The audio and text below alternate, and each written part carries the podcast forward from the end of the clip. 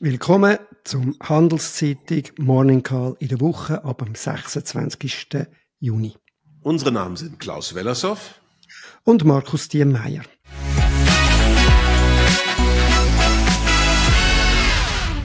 Wie immer geben wir Ihnen einen Überblick über die wichtigsten Daten und Entwicklungen in der Wirtschaft. Starten wir äh, mit einem Blick zurück. Was ist dir aufgefallen, Klaus? Ja, die letzte Woche war eher ein bisschen äh, ruhig, würde ich sagen äh, zumindest der Wochenanfang, da gab es die Zahlen zum amerikanischen Häusermarkt, die sind ziemlich gut ausgefallen, überraschend gut, würde ich sogar sagen. Ein Teil des Rückgangs, den wir so über die letzten anderthalb Jahre gesehen haben, hat sich jetzt in einem Monat äh, wieder zurückgebildet.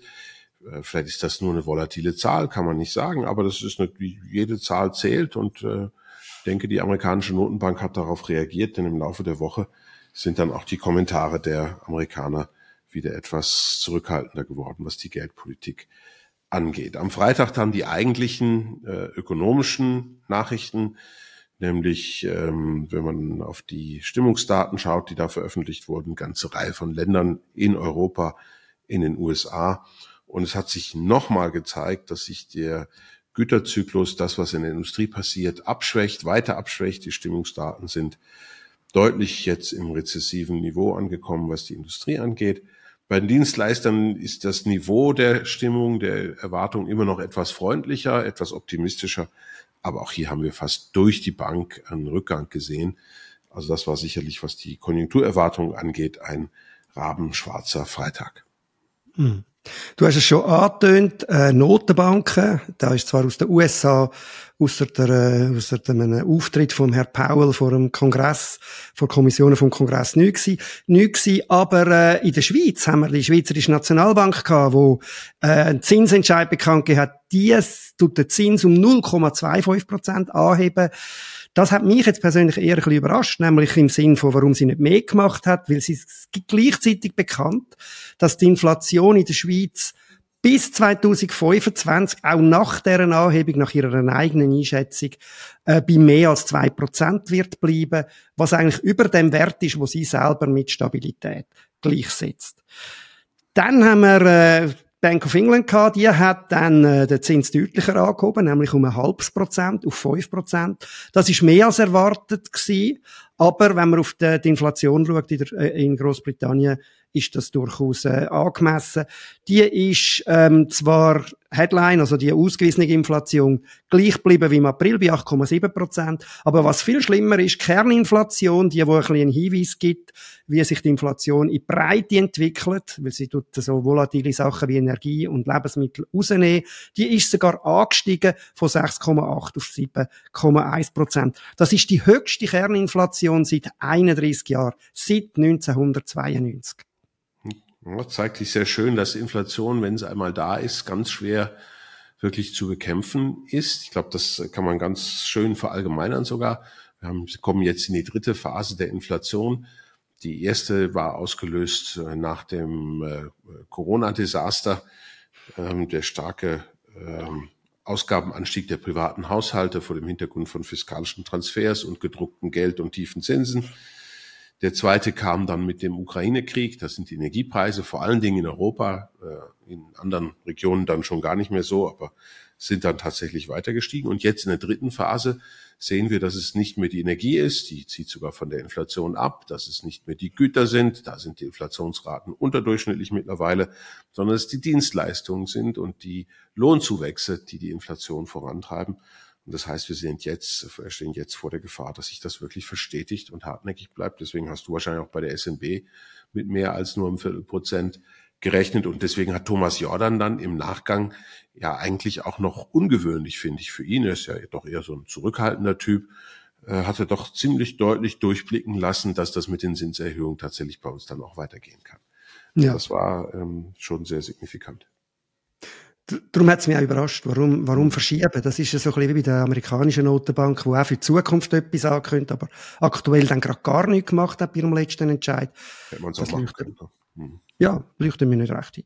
Gut, wir haben noch eine andere Notenbank gehabt letzte Woche, wo, äh, wo auch eine sehr krasse Politik gemacht hat. Das ist die von der Türkei.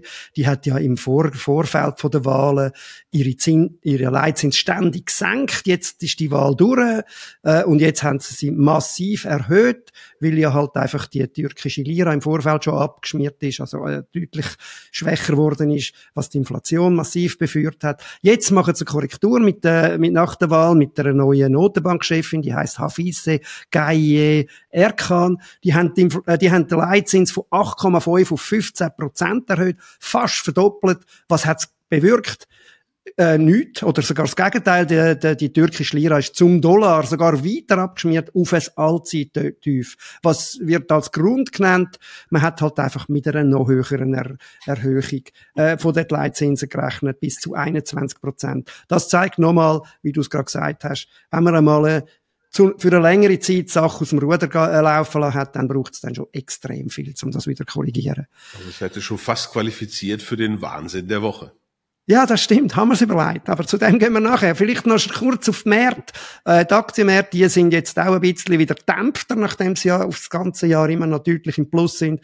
Äh, der schweizerische äh, Leitindex SMI ist auf die Woche um 1,45 Prozent abgekehrt und für einmal sogar die, die amerikanische Tech-Börse gemessen am Nasdaq ziemlich genau ums Gleiche, um 1,44 Prozent gesunken. Aber jetzt ja, zum Wahnsinn von der Woche. Ja, da gab es also ganz viele Möglichkeiten. Ich habe mich für die Lachnummer Deutschland entschieden. Das ist für mich der Wahnsinn der Woche.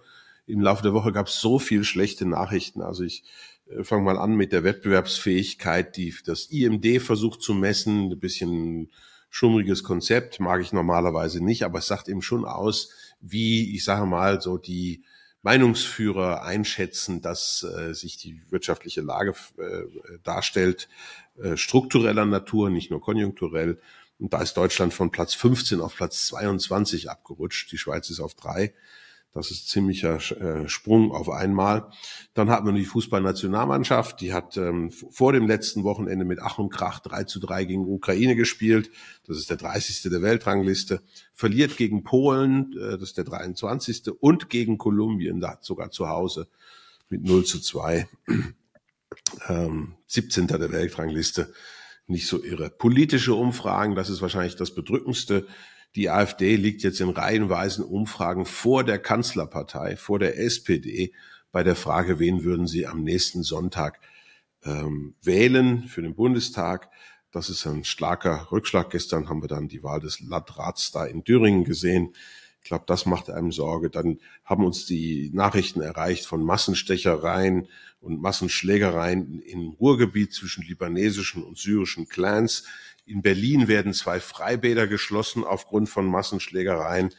Und dann nimmt man noch hinzu, dass die Deutsche Bahn ihre Verspätungsstatistik für den letzten Monat veröffentlicht hat. Lediglich 65 Prozent aller Fernzüge waren im Mai noch pünktlich. Pünktlich heißt äh, weniger als sechs Minuten Verspätung. Und man muss wissen, die Züge, die ganz ausfallen oder ihr Endbahnhof nicht erreichen, werden nicht mal mitgezählt. Also ich würde sagen, they have lost it auf Neudeutsch. Man könnte sagen, Deutschland wird zur Lachnummer oder geht in Richtung eines Failed States. Lachen ist zum Lachen ist es eigentlich nicht wirklich, es ist zum Weinen. Ja, tatsächlich eine ziemlich dramatische Aufzählung, die du da gerade gemacht hast. Vielleicht noch eine kleine Ergänzung zum Wettbewerbsreport vom äh, IMD.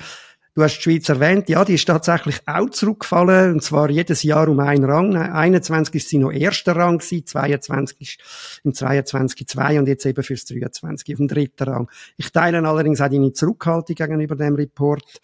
Äh, ähm, Vielleicht etwas noch, wo ist die Schweiz Nummer eins? Das bin ich anschauen, da bin ich fast ja. überrascht gewesen. Nämlich bei der Regierungseffizienz und bei der Infrastruktur. Ist nicht unbedingt immer das, vor allem was die Regierungseffizienz betrifft, wo man würde gerade da drauf kommen. Äh, zum Beispiel bei der Privatwirtschaft ist sie einiges weiter hinten. Nummer eins ist übrigens Dänemark und Irland ist Nummer zwei, äh, hat sogar neun Ränge gut gemacht.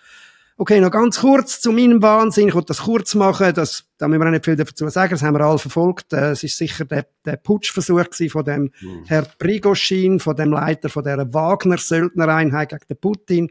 Was das alles bewirken wird, werden wir noch sehen. Was man auch, was ich auch noch äh, gefunden habe, könnte man ganz kurz erwähnen, was ich für einen Wahnsinn halte, ist die Geschichte, wie der Herr Musk das wieder geschafft hat, mit einer absolut absurden, meiner Ansicht nach, äh, eine Meldung wieder die Schlagzeilen zu beherrschen, indem er gesagt hat, er würde den Herr Zuckerberg äh, zu einem Zweikampf in einem Käfig herausfordern, weil der erklärt hat, er will Twitter Konkurrent machen. Und der Zuckerberg sagt dann gerade zurück, selbstverständlich, das machen wir dann. Ich würde im Moment den Wetter aufmachen, dass es nie dazu kommt. Das ist einfach ein sehr geschicktes Marketing wieder, um sich in die, in die Medien zu bringen. Und das klappt immer, wenn der Herr, Herr Musk irgendein Wort rauslässt oder irgend so etwas. Seit wann okay. bist du medienkritisch? Das ist ja was ganz Tolles. ich arbeite in dieser Branche, dann oh, muss man doch das sein. okay. Kommen wir zur nächsten Woche. Genau. Und zu den ernsten Dingen des Lebens. Ähm, nächste Woche oder diese Woche besser gesagt, ist, ist, hat ganz viele Daten, aber ich glaube nicht so wahnsinnig viel Erschütterndes, hoffen wir zumindestens. Also am äh, Dienstag zum Beispiel kriegen wir den Auftragseingang für nachhaltige äh, Güter in den USA für den Monat Mai. Äh, da schauen sicherlich viele hin, weil eben dieser Güterzyklus so schwach ist, wie wir ja am Anfang schon äh, erwähnt haben und die Gefahr ja dann wirklich groß ist, dass es dann, dann irgendwann sagen muss, jetzt ist die USA in der Rezession. Wir kriegen Inflationszahlen am Donnerstag und Freitag aus den Eurozonenländern. Donnerstag äh, Deutschland in der Eurozone äh, am Freitag. Ich glaube, da gehen viele davon aus, dass die Inflationsraten aufgrund der relativ niedrigen Energiepreise äh, äh wieder ein Stückchen tiefer liegen. Das ist dann für den Monat Juni, ist also sehr, sehr aktuell. Äh, und die Hoffnung ist, dass die Kernrate sich jetzt endlich da oben so auf diesem Niveau 5, etwas, etwas dazu einpendelt, dass man sagen kann, der Aufwärtstrend ist vielleicht zumindest in Europa gebrochen, auch wenn er in Großbritannien und in der Schweiz äh, sicherlich noch nach oben weist. Und am Freitag kriegen wir dann auch noch die Detailzahlen zum amerikanischen Konsum. Das habe ich, glaube ich, schon ein paar Mal gesagt. Das sind aktuell meine Lieblingszahlen, weil man da sehr, sehr schön und genau nicht nur schauen kann, was die Konjunktur macht, sondern eben auch, äh, wie, die, wie die Inflationsaussichten sind, also diese Unterteilung Güterinflation, Dienstleistungsinflation. Ähm, dort werden auch alle hinschauen. Da rechnet der Markt interessanterweise mit recht starken Zahlen. Ähm, das sind Mai-Zahlen mit relativ starken Zahlen. Also ich würde sagen, da ist Enttäuschungspotenzial. Viel zu ergänzen habe ich nicht. Es wird da Sommer werden mit weniger Daten. Wir haben am Dienstag ein Weltwirtschaftsforum, aber nicht das in Davos. Äh, das findet auch noch in China statt. Das wird dann starten. Da wird der Premier Li Qiang, Qiang, ich weiß nicht, ob ich richtig ausspreche, eine Rede halten zu Schweizer Unternehmen. Äh, gemäss am SMI zumindest haben wir keine Daten. Bald fährt dann einmal eine Berichtssaison wieder an. Äh, vielleicht international, was noch ein bisschen Beachtung könnte geben, ist der Stresstest, wo die US-Notenbank rausgibt zu den US-Banken, man wird man anschauen, ob da irgendwie sich etwas zeigt. Äh, seit dem März, wir haben ja letzte Woche, die SNB hat auch für die Schweiz äh, den Stabilitätsbericht veröffentlicht, äh, wo aber auch nicht wahnsinnig viel Neues drin hat, mehr einfach nochmal ein bisschen Vergangenheitsbewältigung. Ja, und dann wird sicher interessieren, wie es weitergeht an den Märkten, auch ob es eine Reaktion an den Märkten gibt nach den Entwicklungen in Russland. Da wird ein bisschen spekuliert, äh, dass die US-Staatsanleihe oder der Dollar oder vielleicht sogar der Franken wieder äh, ein bisschen zulegen, weil ja da, äh, also weil da, die Unsicherheit an den Märkten könnte sich spiegeln. Das ist es für diese Woche. Lassen Sie sich kein X für ein Ü vormachen. Bleiben Sie gesund.